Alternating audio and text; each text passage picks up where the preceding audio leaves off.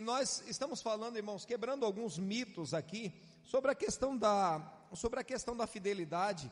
A fidelidade é tudo o que Deus espera de nós. Será que é isso, irmãos?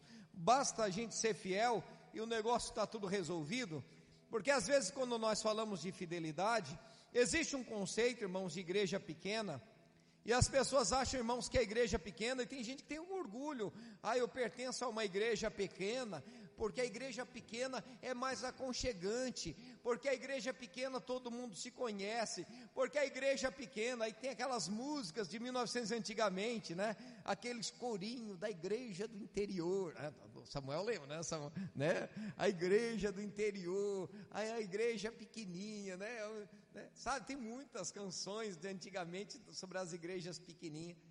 Irmãos, é bom a gente estar tá ali pertinho do outro, tal. Mas, querido, a igreja, independente do tamanho, a gente tem que viver em comunidade, cuidando um do outro. Amém? Não importa o tamanho. Mas sabe, irmãos, existe uma crença que é que o importante não é ter quantidade, o importante é ter qualidade, né?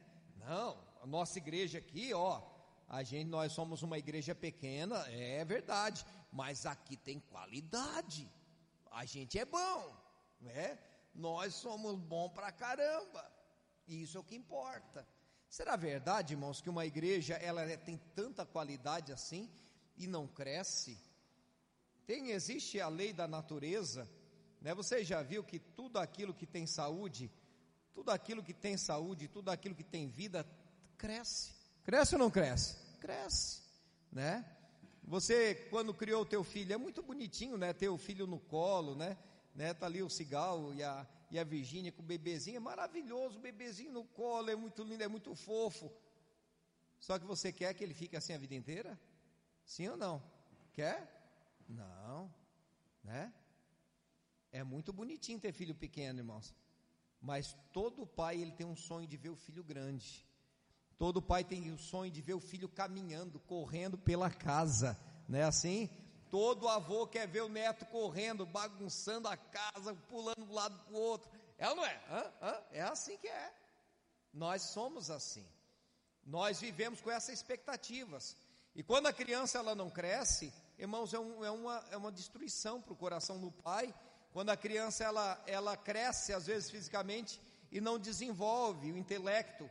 Quando a criança ela fica, ela é débil, ela continua infantil, na sua mentalidade, porque e o pai fica triste com aquilo, porque ele quer ver o filho crescendo, se desenvolvendo, né, se tornando homem, se tornando mulher, tornando-se pessoa que seja uma, um diferencial no meio onde ele vive. Esse é o sonho nosso como, como pai.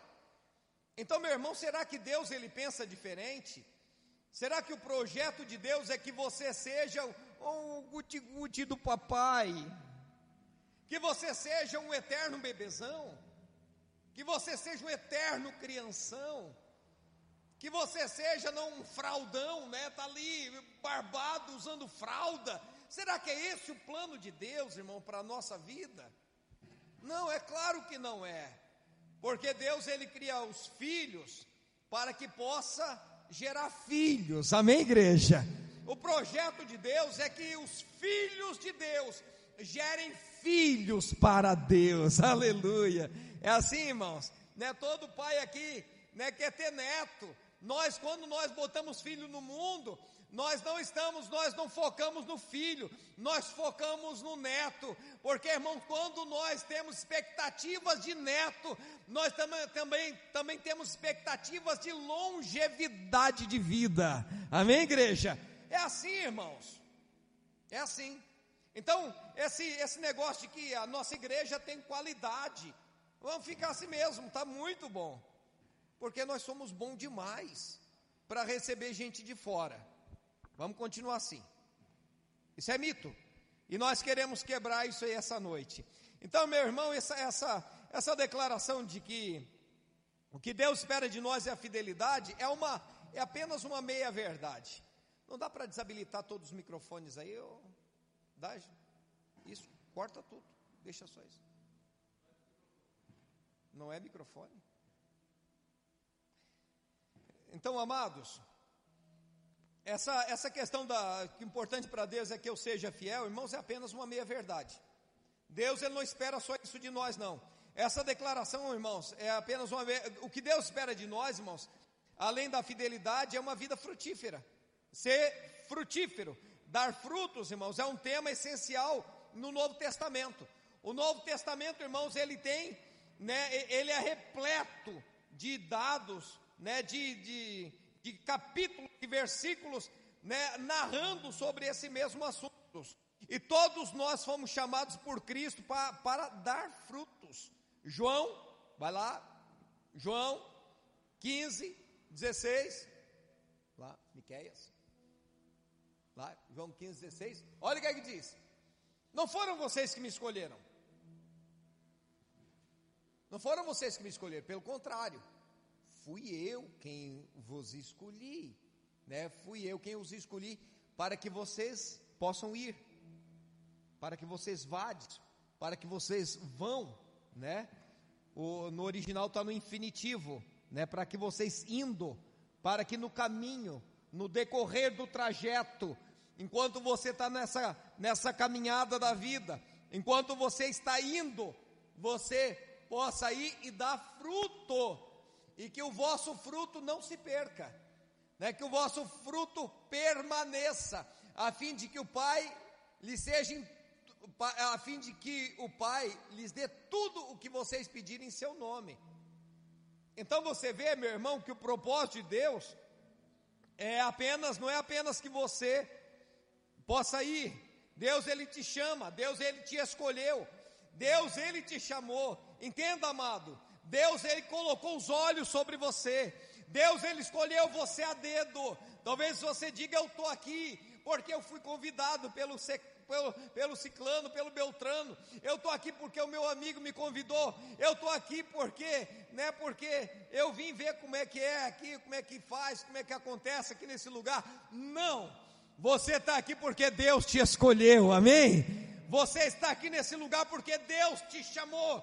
Não foi você que escolheu a Ele, foi Ele quem escolheu você. Mas Deus escolheu você com um propósito. Eu te escolhi para que você possa ir e dar fruto, e que o teu fruto não se perca.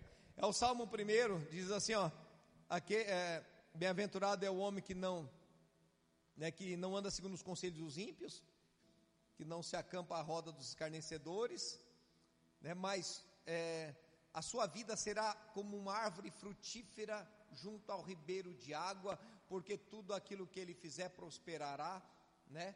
Aliás, a sua vida será como uma videira frutífera à beira da água, que dará o seu fruto na estação própria, e a sua, cujas suas folhas não caem, e tudo que ele fizer prosperará. Fruto perene, as folhas não caem, a sua vitalidade, ela permanece para sempre, a sua vida está sempre em pleno funcionamento para Deus. A Bíblia diz que assim é o homem que teme ao Senhor e anda no seu caminho, né? Então, queridos, ser frutífero é a forma pela qual nós glorificamos a Deus. É João capítulo 15, versículo 8, bota lá. Diz assim: Nisto é glorificado o meu Pai, que vocês possam dar muitos frutos. E assim vocês se tornarão meus discípulos, disse Jesus. Olha só, quando vocês, quando vocês darem, derem frutos, além de vocês glorificarem a Deus, Jesus disse: aí sim vocês serão meus discípulos. Ou seja, o discípulo de Jesus é muito além do que uma pessoa que ela, que ela é boa. Vai muito além do que simplesmente uma pessoa que tem uma vida de oração ou uma pessoa que conhece a Bíblia, ou uma pessoa que frequenta a igreja. O discípulo de Jesus, ele é conhecido pelo fruto.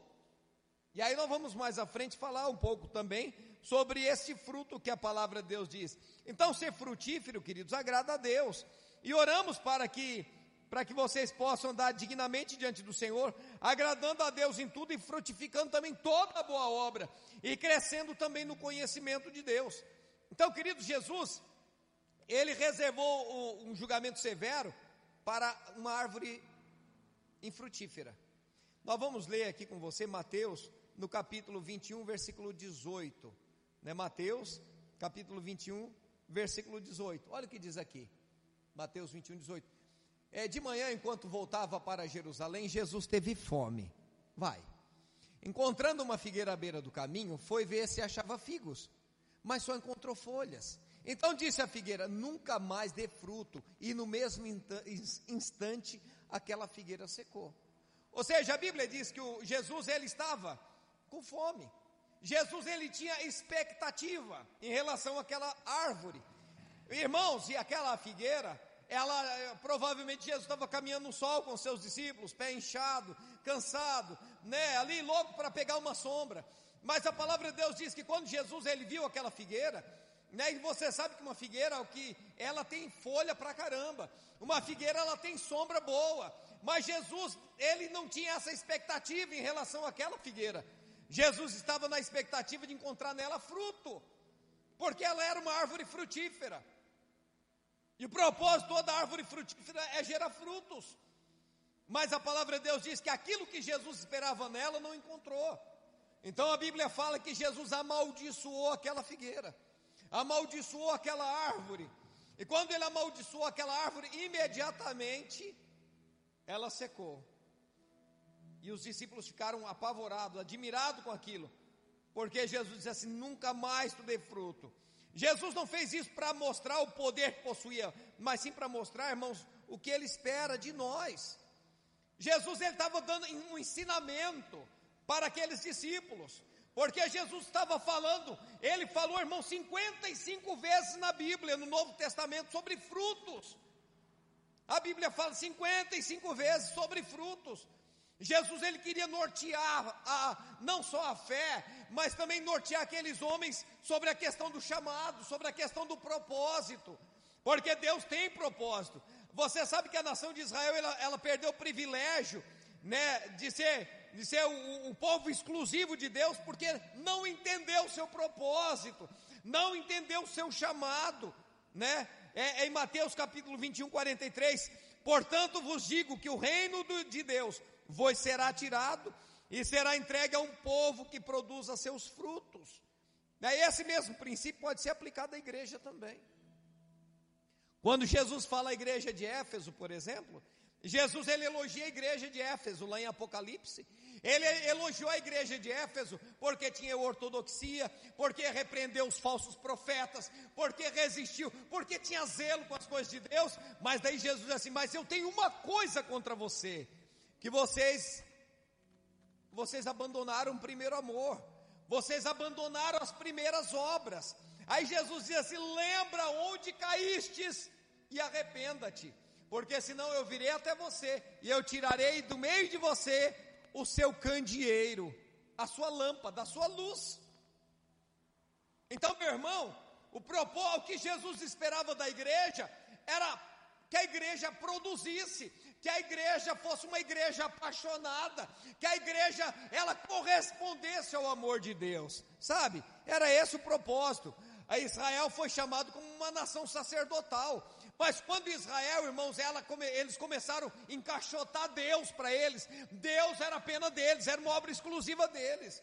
A ponto de Jesus mandar Pedro na casa de Cornélio, e Pedro chegou lá na casa de Cornélio, tinha mais ou menos esse tanto de pessoas aqui na casa de Cornélio, esperando para ouvir as boas novas, e Pedro chegou lá e disse: Ó, oh, vocês sabem que não é lícito que eu, sendo judeu, esteja aqui no meio de vocês, que são gentios, que são publicanos. Começou a sentar o sarrafo naquelas pessoas. E aí, enquanto falava, se justificava, a glória de Deus desceu sobre eles. Eles foram cheios do Espírito Santo. E Pedro ficou com cara de tacho, né? Olha só. E aí Pedro começou a anunciar aquela palavra com ousadia, com poder, porque ele entendeu que que que Deus não era alguém exclusivo do povo judeu. Sabe, às vezes nós achamos que né, o importante é a minha salvação. O importante é a minha casa. O importante sou eu, o importante é a minha família. Mas, meu irmão, Jesus não te chamou com esse propósito. Jesus te chamou para alcançar pessoas. Jesus te chamou para alcançar vidas, para tocar na vida de pessoas. Né? Foi esse o propósito de Deus em nós. Amados, a Bíblia diz que nós somos a noiva de Jesus, nós somos a, a esposa, a mulher de Jesus, é a igreja. Meu irmão, e você sabe que a igreja de Jesus Cristo, o que é que o noivo espera? O que é que o esposo espera? Todo jovem casado, toda moça casada, o que é que ela pensa? Em constituir família. É assim. Eu lembro, eu tinha apenas alguns meses de casado. A minha mulher começou a me pressionar com o filho. Eu disse: Meu Deus, eu não tenho nenhum tapete para dar um ataque. E essa mulher vem me pressionar com o filho, né? Ficou emburrada uns dias comigo, né? Porque eu era insensível. Porque eu não queria ter filho. Mas por que essa loucura? Porque é simples, irmão. Porque quem ama quer ter família. É ou não é? Quem ama quer, quem ama tem uma perspectiva com a pessoa.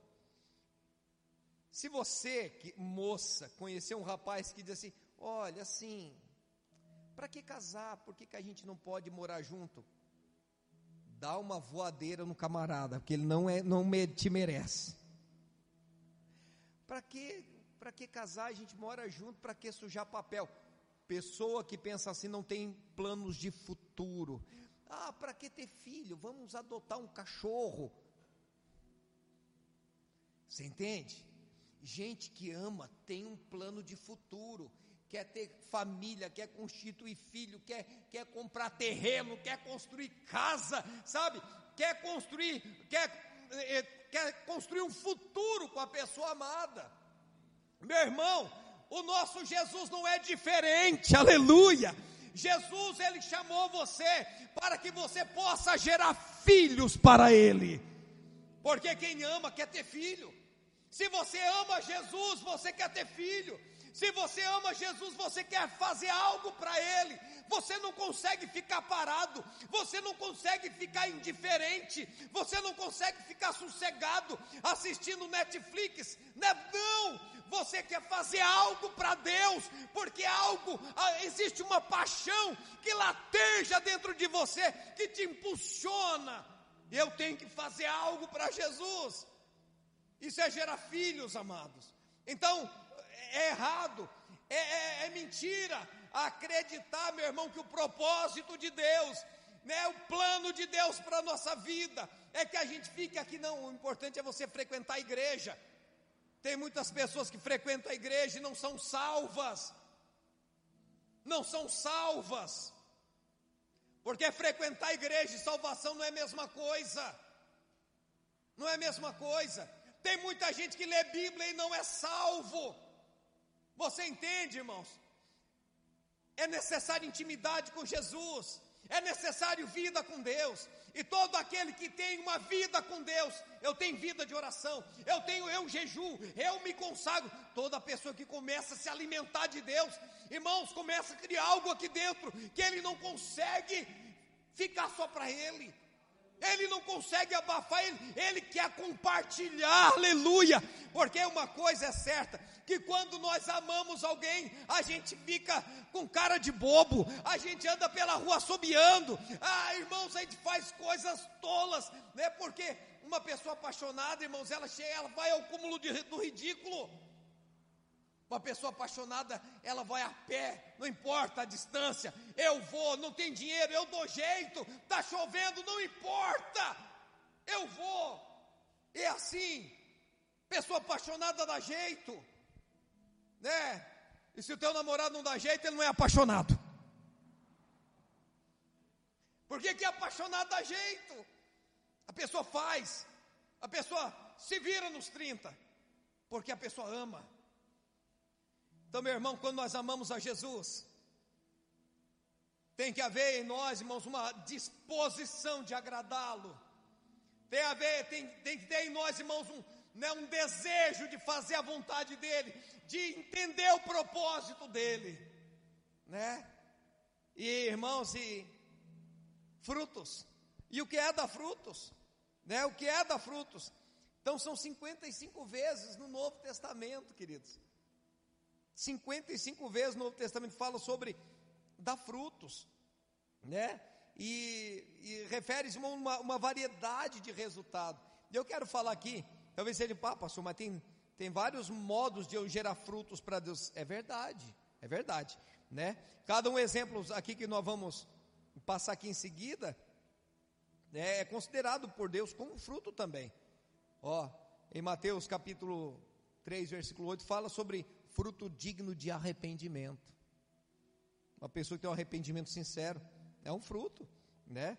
A praticar a verdade é um fruto, né? Orações respondidas é fruto, né? Oferta em dinheiro, oferta no altar do Senhor é fruto. Caráter cristão, fruto. Conquista de almas para Cristo é fruto. Paulo disse que ele queria pregar em Roma, né? Para que conseguisse entre alguns, para entre os irmãos, alguns frutos, como também entre os gentios. O fruto que o apóstolo Paulo estava falando era almas, né? Era mude, que ele orava ao Senhor e ele dizia: Deus, me dá alma, senão eu morro. Me dá alma, senão eu morro reformador da Escócia, ele dizia: Senhor, me dá Escócia, senão eu morro. Irmãos, a, a vida de um homem apaixonado, de uma pessoa que ama a Deus, irmãos, ela, ela é correspondida por aquilo que ele produz para Deus, aquilo que ele faz para Deus. Não tem como a gente ficar quieto, não tem como a gente ficar calado. Então, assim, irmãos, ah, eu, eu, eu tenho uma vida de oração, mas se eu, para que que eu oro? Para que que eu Por que que eu me santifico? Se não é para que eu possa corresponder. E é, e é, verdade, irmãos. Toda pessoa que ela tem uma vida de oração, não existe como ela ficar calado. Amados, sabe? Eu hoje eu fui sepultar um irmão, 56 anos, amigo meu, né? Foi na minha casa, frequentou a célula na minha casa eu comecei a botar ele no canto assim, pressionar ele, dar, ô, oh, oh, meu irmão, tá na hora de você ir na igreja, tal. É, meses que você vem aqui em casa, participa da célula. Aí um dia ele me chamou de canto e disse assim, ó, ô pastor, é seguinte, eu gosto de vir na célula, eu gosto do relacionamento aqui com os irmãos, eu gosto das músicas, tal, mas ó, eu já quero, eu não sou homem de meias palavras, já vou ser bem franco aqui contigo. Eu nunca vou pertencer à tua igreja, tá? Eu disse, oh, tem problema. Né? Não tem problema, não vamos ser inimigo por causa disso. E aí ele não foi mais na célula. Aí depois, um tempo depois, alguns, mas eu acho que um ano depois, um ano e pouco, ele ligou para mim e disse assim, pastor, eu queria ir na tua casa, posso ir aí? E ele, e ele chegou ali na minha casa já em lágrimas, derramando lágrimas. E ele disse assim, eu estou aqui porque eu queria me reconciliar com Jesus. E ele disse assim: Eu estou aqui também essa, essa tarde porque eu quero ser batizado, eu quero que você me batize nas águas também. A gente tem uma piscininha lá em casa, já pegamos, já em lágrimas batizamos ele. Foi uma, foi uma alegria, irmão, foi algo muito emocionante, sabe? E, mas como Deus trabalhou na vida dele? Tem um ditado que quem não vem pelo amor vem pela dor, né? Ele foi acometido de um câncer e ele está aí quase um ano lutando contra esse câncer no pâncreas. Irmãos, a palavra fica. Ele pode fugir para aqui ou acolá, mas a palavra foi plantada. Eu ouvi, eu aceitei Jesus com 17 anos. Eu tentei fugir de Jesus de todo modo, de toda maneira. Eu não queria abrir mão dos meus relacionamentos lá fora. Eu amava a minha vida lá fora.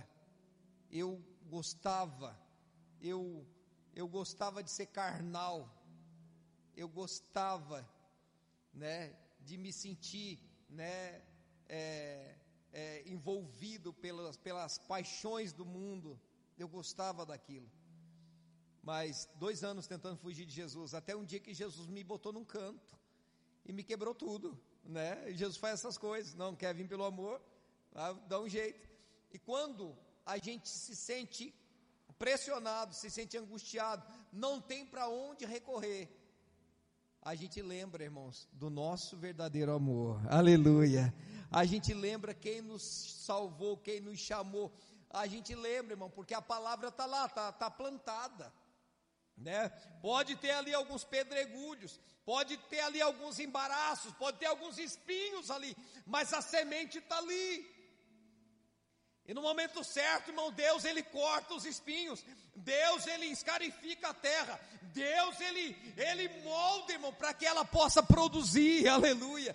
E nisso, irmão, se faz 26 anos que eu sirvo ao meu Senhor, e eu nunca saí da casa dele.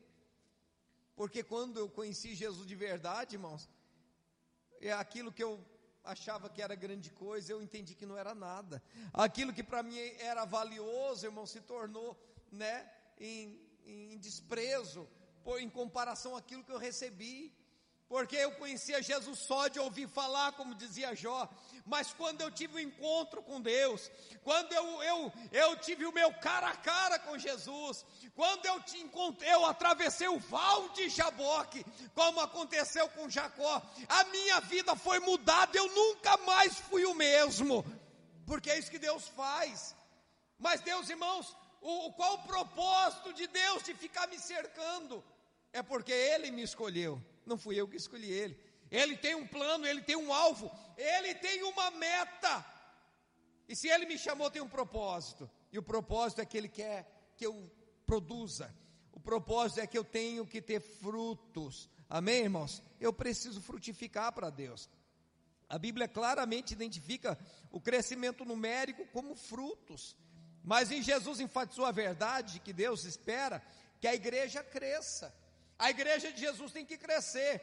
Né? Paulo fazia a ligação entre produzir frutos com crescimento de igreja. Em todo mundo esse evangelho irmão, vai frutificando, como também em vós, disse Paulo. Desde o dia em que ouvistes e conhecestes a graça de Deus em verdade. Colossenses. A Bíblia diz que a igreja primitiva, irmãos, ela crescia na graça e no conhecimento de Deus. Porque se existe qualidade aqui, tem que haver quantidade. Tem que haver quantidade. Quanto tempo você vem sozinho na igreja? Quanto tempo você achou que isso era algo normal? E não é. Não é algo normal. Entenda, amado. Eu hoje fui lá, sepultei aquele meu amigo. Mas eu voltei para casa arrasado? Não. Eu sei que eu o verei mais cedo ou mais tarde, nós estaremos juntos. Mas irmãos, o problema, queridos, é quando a gente vê aquela pessoa todo dia, o nosso vizinho, o nosso amigo, um parente nosso, e nós temos a chave do, do reino dos céus, nós podemos mudar a história daquela pessoa. Assim como a pessoa, aquela família, aquelas pessoas que foram na minha casa, mudaram a minha vida, mudaram a vida da minha família. Porque, irmãos, eu, eu estava em busca da felicidade. Eu tinha buscado em todo canto. E eu ia nas cartomantes para tentar encontrar refrigério para minha alma, porque eu vivia angustiado, era cercado pela miséria e pela pobreza, e não importava o que eu fazia, e toda a minha casa era assim. E sofremos, irmãos, sofremos todo tipo de pobreza, até o dia que Jesus entrou na nossa casa, não só nós fomos salvos, mas a nossa vida financeira foi transformada. Porque a bênção de Deus não é pela metade. Então, queridos, às vezes nós olhamos as pessoas necessitadas, não é porque ele não teve oportunidade na vida, não é porque ele não foi educado financeiramente, não é porque ele não tem uma visão né, sobre o, como administrar o dinheiro.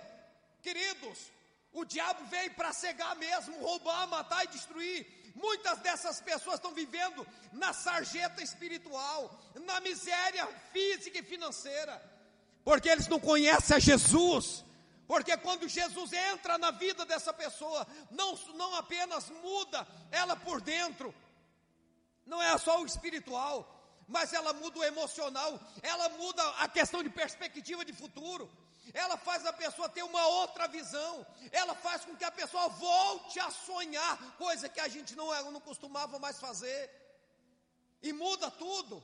Mas irmãos, além de todas essas coisas, eu acredito o seguinte: porque o inferno, quando a Bíblia fala sobre o inferno, ela fala sobre um lugar que não tem consolo.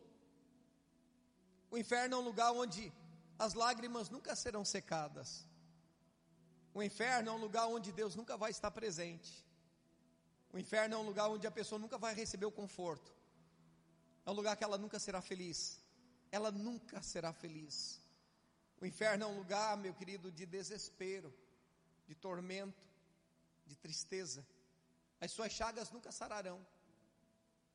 As suas feridas nunca secarão. Você entende? E você tem um lugar, você pode mudar a situação dessa pessoa. Né? Você pode mudar. É o teu testemunho, é às vezes simples, simples palavras, você você cria um gatilho que faz com que aquela pessoa ela queira saber mais. Né? Eclesiastes diz assim, ó, capítulo 11: Lança a tua semente de manhã, mas não retenha a mão à tarde, porque tu não sabe qual dela vai prosperar.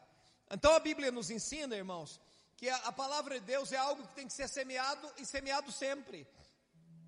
O nosso papel, irmãos, é, é, ser, é, ser, é poder fazer transfusão de vida. O nosso papel, irmãos, é, é, é ser geradores de vidas. E isso é sempre. Isso é sempre. Porque quem é casado entende que o relacionamento é algo que nunca cessa.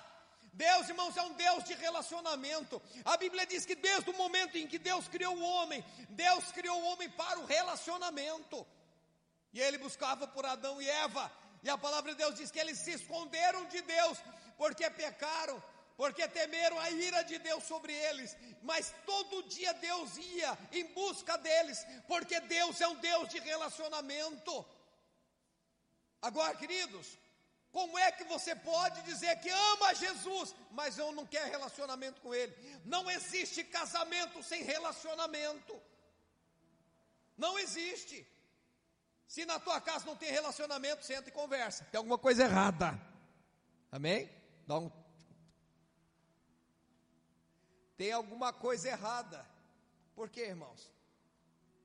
Porque relacionamento é a sustentação do casamento. A sustentação do casal tem que ter relacionamento. Casal tem intimidade. Deus ele busca intimidade conosco. Né? Deus busca filhos. Deus ele quer, irmãos, que a sua igreja cresça, que a sua igreja produza para ele. Você é representante de Deus. Você foi escolhido a Deus, por Deus. Tem um, um cantar de Salomão conta um, uma passagem ali de uma do, noivo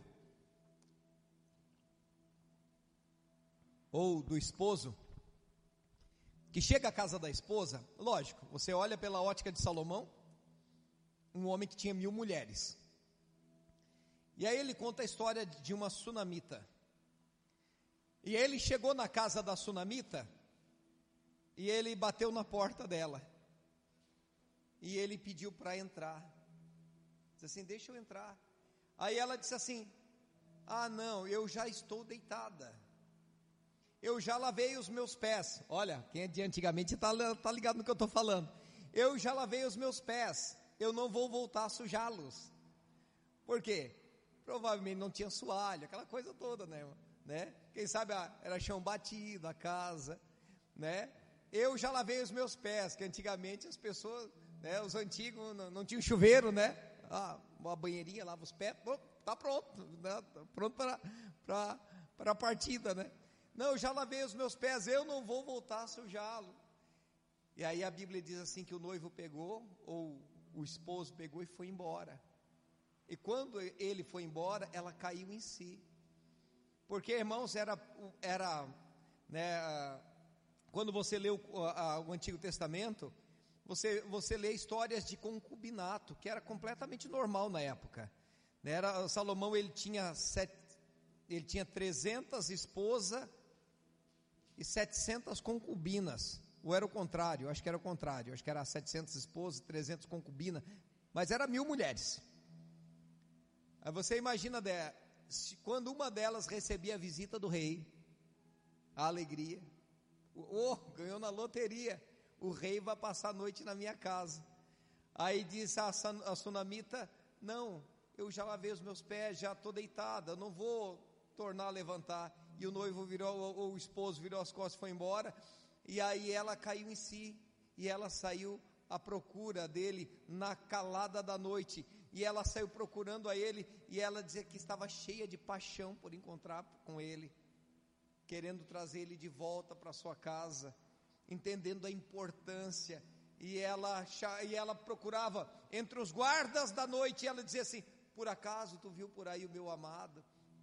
E procurou ele entre as vinhas, procurou ele por todo canto, porque ela caiu em si, irmãos, e ela entendeu que a intimidade era uma benção. Quantos de nós, irmãos, não tem intimidade mais com Deus? E quando nós não temos intimidade com Deus, também não temos a necessidade de gerar filhos para Deus. O Senhor Jesus, Ele chama você para gerar filhos para Ele, para ganhar almas para Ele, para produzir para Ele. Entenda, amados, tua vida é isso.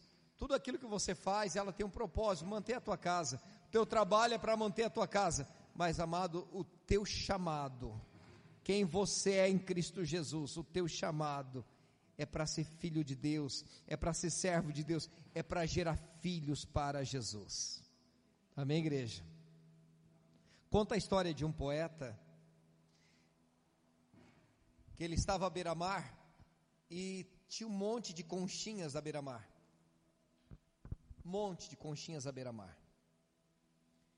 E aí ele estava lá, ele pegava, ele pegava uma conchinha e jogava de volta para a praia, porque ela estava na areia e o sol causticante matando aquelas conchinhas.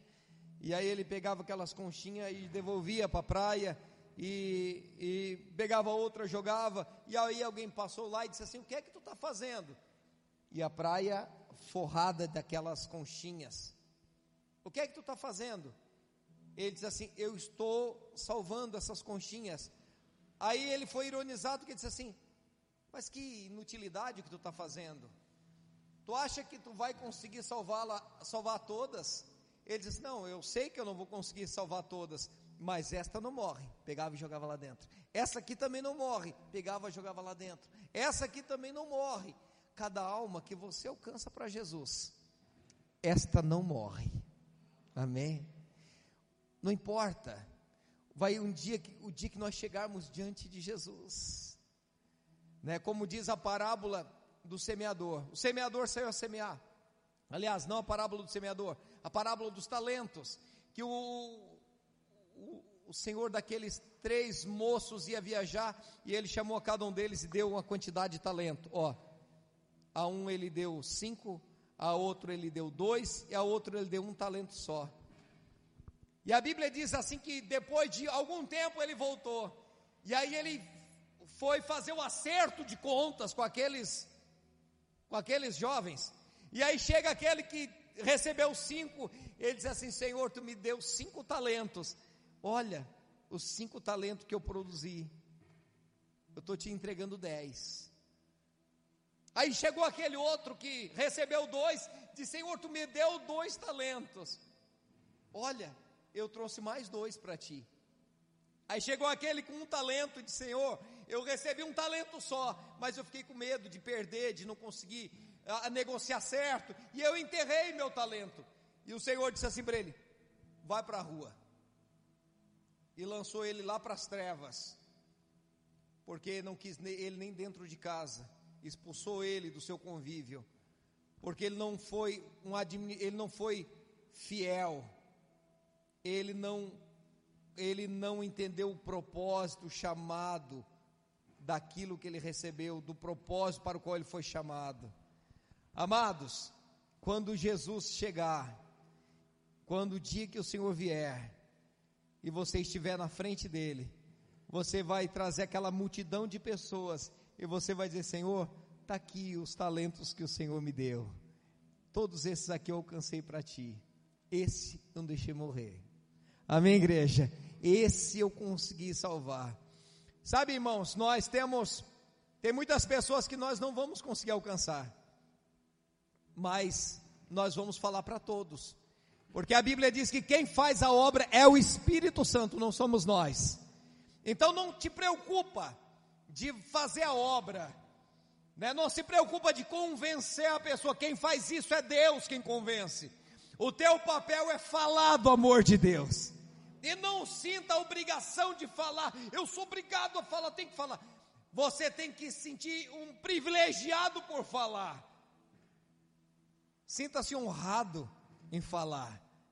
em você ser separado para essa grande missão, esse grande propósito.